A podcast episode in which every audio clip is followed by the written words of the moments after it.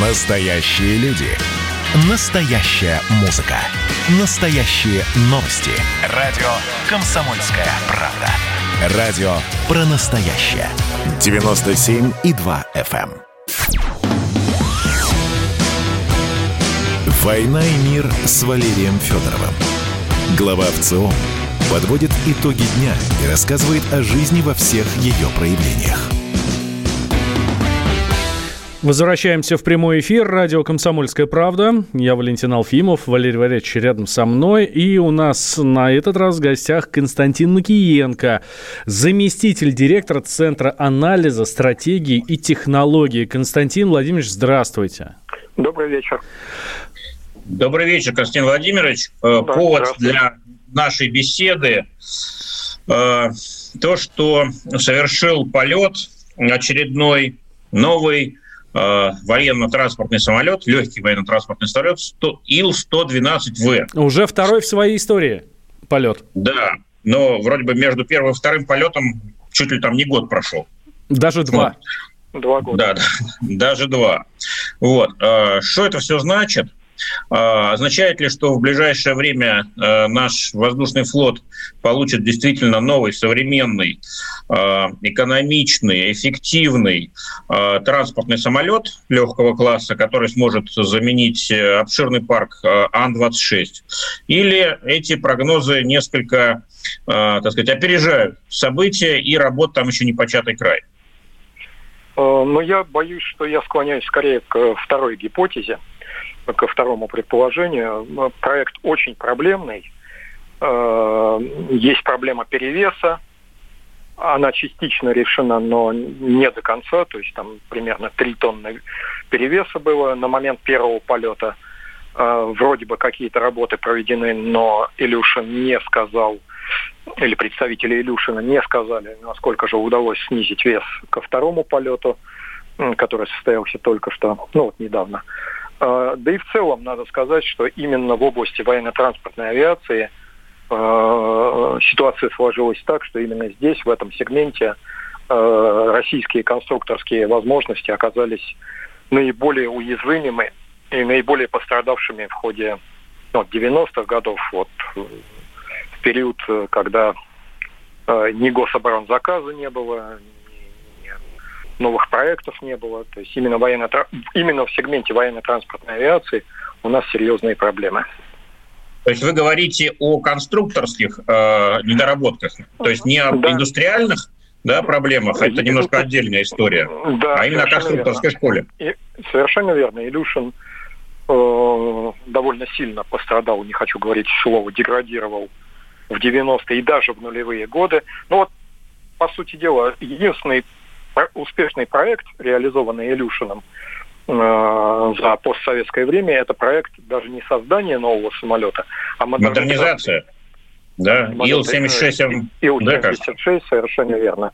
Этот проект начался, по-моему, в 2005 или 2006 году. Еще министром промышленности был Христенко.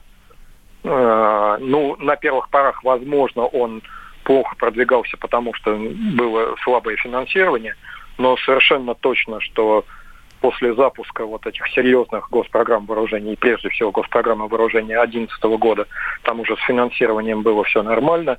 И тем Но там менее... же была, я так понимаю, проблема с заводом в Ташкенте, да, который их собирал? Да, да, да. То есть э, там необходимо было не просто модернизировать самолет, а еще и развернуть э, производство. Да, перенести на, производство на, в Россию. Да, mm-hmm. на, ну уже не перенести, а фактически воссоздать.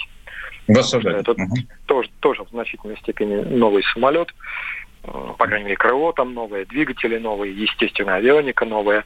Ну, так вот, это проект, который развивался очень медленно, выходил за рамки бюджета, э, перезапускался фактически. Э, это все я говорю к тому, что именно в области военно-транспортной авиации, еще раз говорю, у нас наибольшие проблемы mm. или наименьшие успехи, как смотреть. Ну да, и плюс э, конструкторское бюро Антонова осталось на Украине, да, вот то есть вторая наша опорная де, нога. Де, да, дело в том, что в советское время э, лучшим КБ э, в области истребительной авиации к концу советского времени э, лучшим КБ в области истребительной авиации было Шуховское КБ.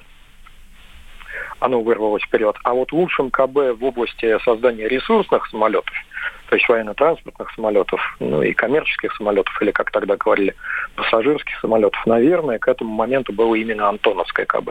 Оно гораздо более инновационное было, смелое. Все-таки Илюшинцы и Туполевцы очень консервативные уже тогда были. Тот же Ил-96, высшее достижение илюшинцев на момент распада СССР, это тоже самолет перетяжеленный, четырехдвигательный, с избыточным экипажем, то есть он к моменту уже создания своего от западных самолетов аналогичного класса серьезно отставал. На Западе уже в это время была двухчленная кабина, э, два мотора вместо четырех, э, ну и вот традиционная проблема Илюшин-96, он перетяжелен на несколько десятков уже тонн. Угу. Но если вернуться к Ил-112В, я тут почитал украинские э, источники, они на самом деле, ну, так сказать, очень не рады тому, что происходит сейчас с Антоновым. Вот, говорят, что фирма фактически значит, распадается. Ну и все проекты их э, э, значит, самолетов, которые были разработаны уже в постсоветское время, в том числе в кооперации с Россией, значит, э, не пошли, на крыло не встали. В общем, тоже никакого развития нет. Абсолютно ну, пос... верно. Да. Угу. Последние семь лет понятно, да, все, что происходит. Тут, увы, разошлись пути дорожки и да. вряд ли в ближайшее время сойдутся. В общем, приходится как-то самим выживать.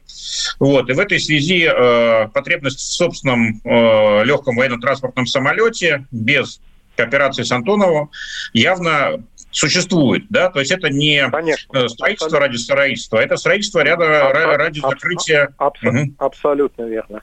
Значит, угу. что касается Антоновского КБ, то единственная возможность его выживания и до 2014 года, но после 2014 там действительно уже ситуация другая, до 2014 года это была теснейшая кооперация с э, Россией, вплоть до вхождения в Объединенную авиастроительную корпорацию, чего, конечно же, украинцы не допустили бы просто по Э, по соображениям престижа и так далее. А на самом деле, конечно, КБ Антонова развалилась э, в постсоветское время. Они вообще не реализовали ни одного нового проекта. При том, что у них были очень интересные перспективные проекты в 90-е годы. Тот же Антонов 70. Ну да, Ростощиловка воцарилась. Да, да и по, по сути дела КБ Антонова это предприятие, это авиатранспортное предприятие, которое притворяется Э, тем, что оно является конструкторским бюро. Потому что на самом деле КБ живет за счет шести самолетов Ан-124, которые выполняют коммерческие рейсы в интересах там, НАТО, коммерческих заказчиков гражданских и так далее. И, собственно, на эти деньги существует видим, видимость. А э, это авиатранспортное предприятие, авиалиния Антонова, оно вписано просто непосредственно входит в КБ Антонова. И вот за счет просто этих денег они делают вид, что они еще живы, хотя на самом деле, конечно, это кадавр. Жалкое зрелище. Ну, вернемся в Россию. А замена Ан-26 – это большой рынок? Э, ну, это даже для России, только для России несколько десятков самолетов, в районе сотни самолетов. Плюс существует всякий мировой рынок, хотя сейчас, конечно, он контролируется европейцами э, и итальянцами. Э, ну, в общем, это рынок на несколько, на 150 примерно, на 200 самолетов, я бы так сказал.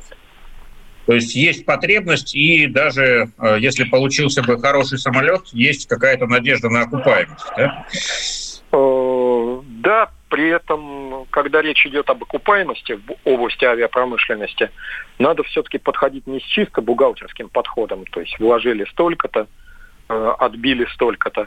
Э, существует мультипликативный эффект, и если уж подходить с коммерческой точки зрения, хотя в нынешней ситуации надо подходить уже не только с коммерческой точки зрения, а и с точки зрения, прежде всего, обеспечения безопасности страны.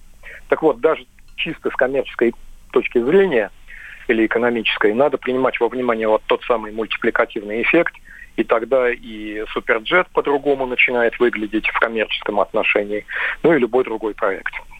А сможет ли Россия выйти вот на эти мощности и довести а, а, а, Ил-112 до, до конца? Да. да. Ну, откровенно говоря, у меня в этом отношении большой скепсис. Тут надо серьезно работать на уровне Объединенной авиастроительной корпорации, серьезные кадровые решения э, принимать. Пока что я бы оптимистом не был большим. А сейчас как раз объединенная авиастроительная компания затеяла реорганизацию какую-то, сливают uh-huh. там КБ, куда-то их выводят подальше, видимо, uh-huh. из Москвы. Вот. Ну, в общем, э, планов громадье. Есть, конечно, и опасения. Вот. А, а как вы считаете, вообще может это дать какой-то эффект? Или это очередные бюрократические э, значит, пертурбации, которых э, в госкомпаниях, ну, все мы понимаем, огромное количество, а, в общем, толку мало? И то, и другое. На самом деле, конечно, э, с авиапромышленностью надо серьезно поработать с точки зрения необходимости ее реформирования. Она переразмерена у нас. Э, избыточное количество промышленных площадок. Э, те же КБ мертвые уже. Надо, конечно, их сливать и на их месте создавать что-то живое. Кстати, создать живое можно только реализуя вот такие проекты, как в том числе Illusion 112. Даже если в этом виде он не получится, все равно это ценный опыт, это приобретение кадров, это обучение кадров и так далее. Это же новый а, проект, да? Он уже в постсоветское время задуман. Да, да? Illusion 112 это постсоветский, полностью постсоветский проект. Это и первый э, военно-транспортный самолет, разработанный в России с нуля в постсоветский период. Э, небольшой перерыв давайте сделаем, буквально две минутки, сразу после него продолжим. Э, у нас в гостях Константин Макиенко, заместитель директора Центра анализа стратегий и технологий. Госдума. Перезагрузка. Ведущий Роман Карманов вместе со слушателями ищут кандидатов, которые достойны попасть в парламент. Аудитория радио «Комсомольская правда» — полноценные участники программы. В каждом выпуске вас ждет максимальное количество интерактива, звонки, сообщения, стрит-токи и, конечно же, голосование. Только слушатели решают, достоин ли кандидат работы в Госдуме. Все гости программы должны быть готовы к тому, что наша аудитория уже здесь и сейчас проголосует против них. Слушайте каждый понедельник в 7 часов вечера по московскому времени.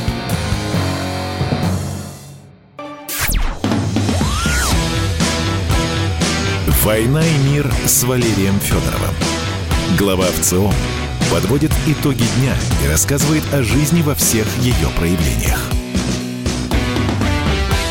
Ну что ж, продолжаем говорить о будущем российской авиации, транспортной авиации в том числе. Ну, наверное, в первую очередь. У нас в гостях Константин Макиенко, заместитель директора Центра анализа э, стратегий и э, технологий.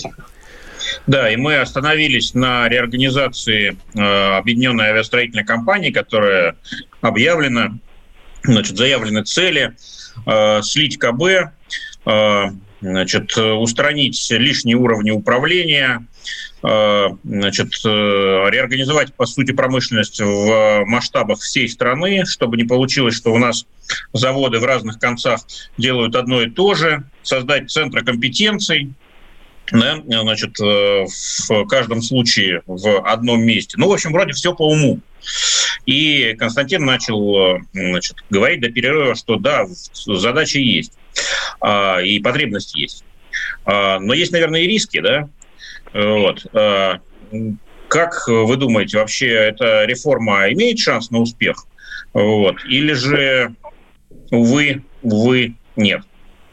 Это все зависит от э, решимости политического руководства, потому что только при наличии воли и категорического решения высшего государственного руководства эта реформа может быть проведена. Потому что она, конечно же, в любом случае будет очень болезненной. Но вот представьте сам, условно говоря, закрывается или там резко снижается производство на производственной площадке, абсолютно условно говорю, в Новосибирске. Естественно, э, губернатор э, соответствующий начинает, бежит, да, к президенту. Да, начинает не жалуется да, свои рычаги, и он по-своему прав, естественно. Вот. А производственных площадок истребителей у нас три штуки, даже четыре. Комсомольск, Иркутск, Новосибирск и Луховицы. Ну, в общем, даже при том, что э, выпускается 50 на максимуме 100 истребителей в год, в общем, 4 площадки не нужно. Понятно. Так вот, только при наличии э, решимости... Политической воли. воли да, политической угу. воли. При этом позволю себе сказать, что при том, что очень много говорится о том, что это приоритет авиационная промышленность, э, что она в центре внимания. На мой взгляд, как раз авиационная промышленность всегда была, ну, может быть, не всегда, но последние 10 там, лет была как раз на периферии внимания высшего политического руководства. То есть, ну, есть ритуальные посещения Макса, раз в два года поедание мороженого и так далее.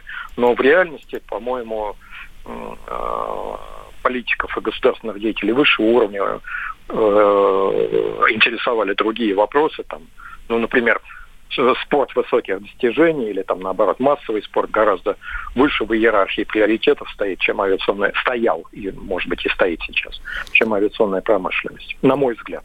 Э, хорошо, Константин Владимирович, здесь испытательные полеты показывали МС-21, который, ну по идее, вот чуть ли не послезавтра должен уже быть запущен в серийное производство. Я, это, конечно... правда, уже гражданская авиация, да, не военная. Да, да, да. да. Я... но это тоже ресурсный самолет, то есть в этом смысле они, то есть почему я акцентирую внимание на ресурсных самолетах, э, с истребителями у нас всегда было более-менее хорошо. Провал в 90-е годы был именно с военно-транспортными и гражданскими самолетами. Так что в этом смысле вот эти полеты МС-21 и вообще проект МС-21, это, конечно, очень важно для восстановления нормальной авиационной промышленности. Ну, э, с ним-то что? Он э, встанет на крыло все-таки? Ну, значит, вот здесь в техническом отношении как раз это самолет шедевральный. Он действительно, э, как это говорят по телевизору, э, уникальный, не имеющий аналогов и прорывной. То есть это все правда? Да, ну, опять же, на мой взгляд. Угу. Э, то есть достаточно... Композитное крыло там, да? Композитное крыло. Это ну, действительно впервые в мире, в России именно установлено композитное крыло. Там профили очень интересные. Кстати говоря, в рамках реализации этого проекта Россия восстановила очень важную компетенцию создания э, двигателей для пассажирских и военно-транспортных самолетов в классе тяги 12-14 тонн. Это, это самый востребованный класс тяги, самый востребованный двигатель. Так вот, в а какой завод это делает?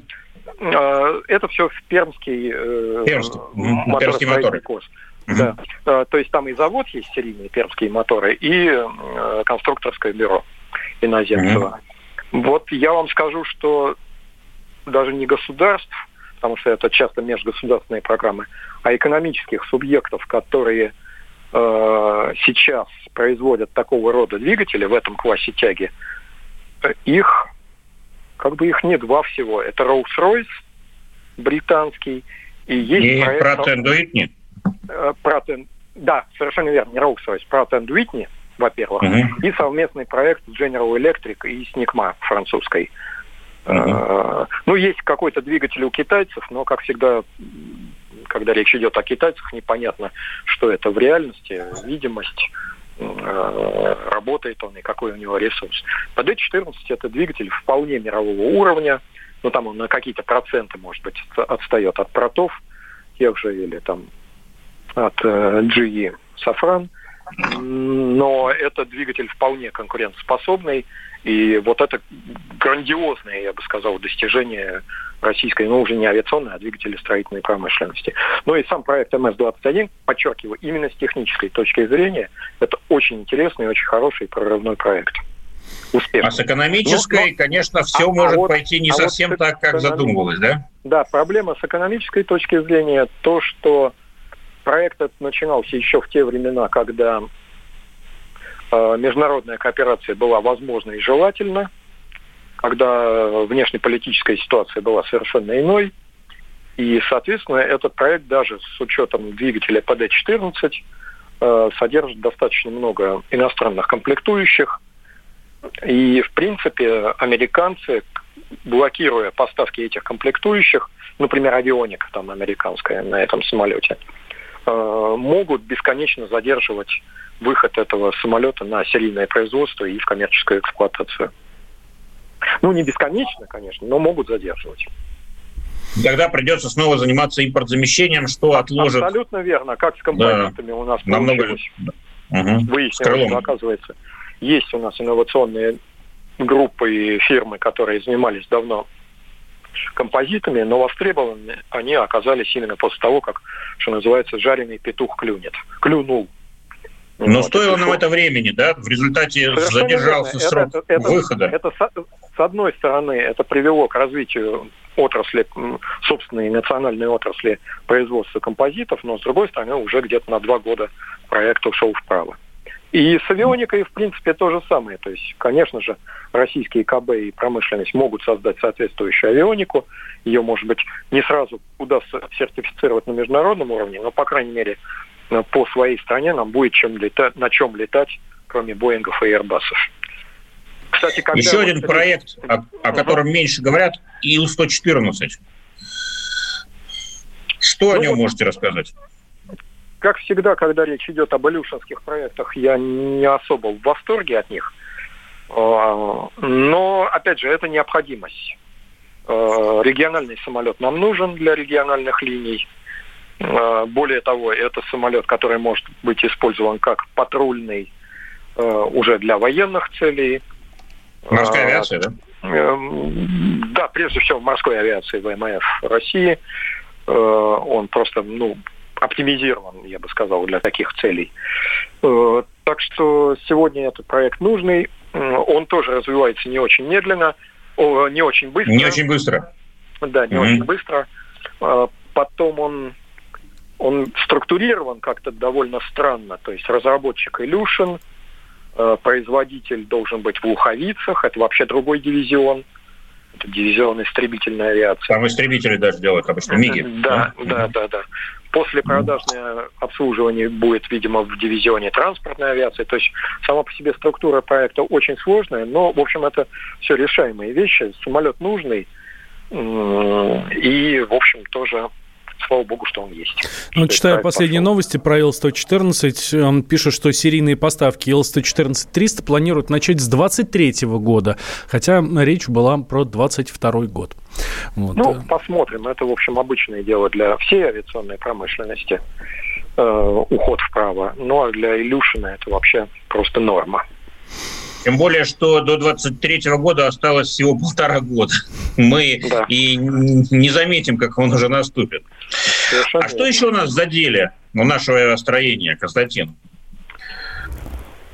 Ну, прежде всего, продолжаются пока их, наверное, продолжаются еще работы по ПАКФА, то есть по Су-57. Он, в принципе, пошел в серию, но пока еще мелкосерийное производство – я думаю, что там еще возможны и нужны доработки.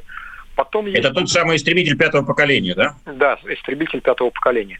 Потом есть великолепные э, с точки зрения платформ истребители поколения 4 плюс 4 плюс плюс. Это Сухой Это 35. Да? Да, угу. да, Сухой 35, Сухой 30 СМ. Э, оба самолета прошли обкатку в Сирии – там вычищены были в связи с этим какие-то недостатки, но платформы очень хорошие, обоих истребителей, очень э, большой резерв для модернизации, так что то есть может развиваться ожидать, еще много лет достаточно. Можно и нужно ожидать модернизации этих самолетов. Если будет ВКС, будут ВКС заказывать новые самолеты, конечно, их лучше заказывать уже в новом техническом лице, особенно Су-30СМ. Там техническое лицо все-таки уходит генетически своими корнями в 90-е годы, это уже, в общем, довольно по борту старенький самолет. Да, Константин Спасибо, Константин. Но, но, да, но, но вот что категорически нужно, и в чем как бы Россия и нуждается, и мировой рынок очень благоприятно воспримет, это легкий истребитель пятого поколения. Легкий истребитель. Константин Макиенко у нас был в гостях. Спасибо большое. Федорова.